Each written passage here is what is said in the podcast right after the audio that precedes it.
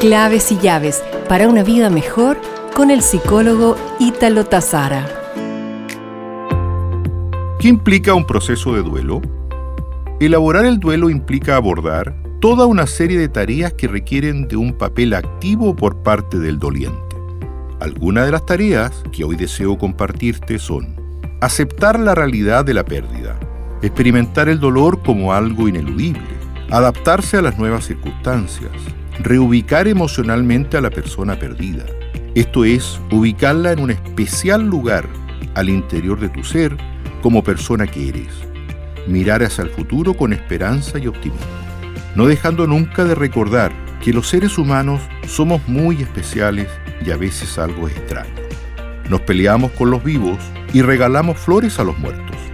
Nos quedamos sin hablar con un vivo y cuando se muere le hacemos un homenaje no tenemos tiempo para visitar a un vivo, pero nos quedamos todo el día en el velatorio.